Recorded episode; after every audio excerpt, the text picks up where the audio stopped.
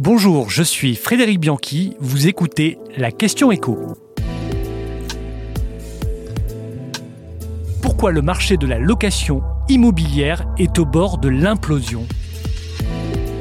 Si vous avez des enfants bacheliers depuis cette semaine et que vous vous êtes mis en quête d'un studio pour l'année prochaine, vous devez vous arracher les cheveux.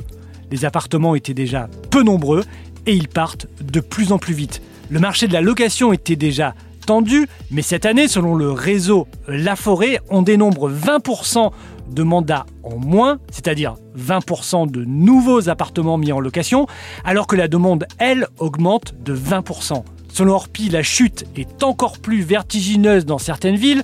On est à moins 65% de nouvelles locations à Marseille, moins 78% à Nantes et même on monte jusqu'à moins 86% à Montpellier. Là, c'est la Bérésina. Et c'est encore pire pour les petites surfaces. Selon le site Bien d'ici, qui recense l'ensemble des locations du territoire, le nombre de studios ou de deux pièces proposés à la location est en chute libre Là, on ne parle pas des nouveaux mandats, mais du stock total de petits appartements en location. Il a fondu de 12% en un an et même de 40% par rapport à l'avant-Covid. On est vraiment plus loin du blocage. Pour quelles raisons alors est-on dans cette situation?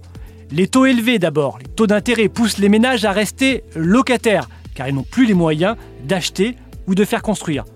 On dénombre aussi une baisse dans la construction de logements neufs, moins 8%, ce qui diminue d'autant l'offre de logements sur le parc immobilier. Les professionnels pointent aussi l'encadrement des loyers qui décourage de nombreux propriétaires. Dans certaines grandes villes comme Paris, Lyon, Bordeaux, Lyon, Grenoble ou même Montpellier, les communes ont décidé de bloquer les loyers. Aujourd'hui, de nombreux bailleurs préfèrent vendre que louer leurs biens. Il y a enfin les interdictions de location des passoires thermiques. Depuis le 1er janvier, les propriétaires ne peuvent plus louer les logements classés G. Bref, aujourd'hui, on veut protéger les locataires, lutter contre l'inflation, améliorer notre bilan carbone, des objectifs tout à fait louables, mais qui se font pour le moment au détriment de l'accès au logement.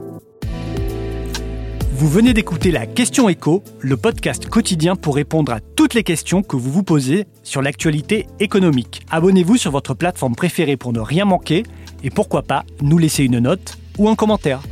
À bientôt!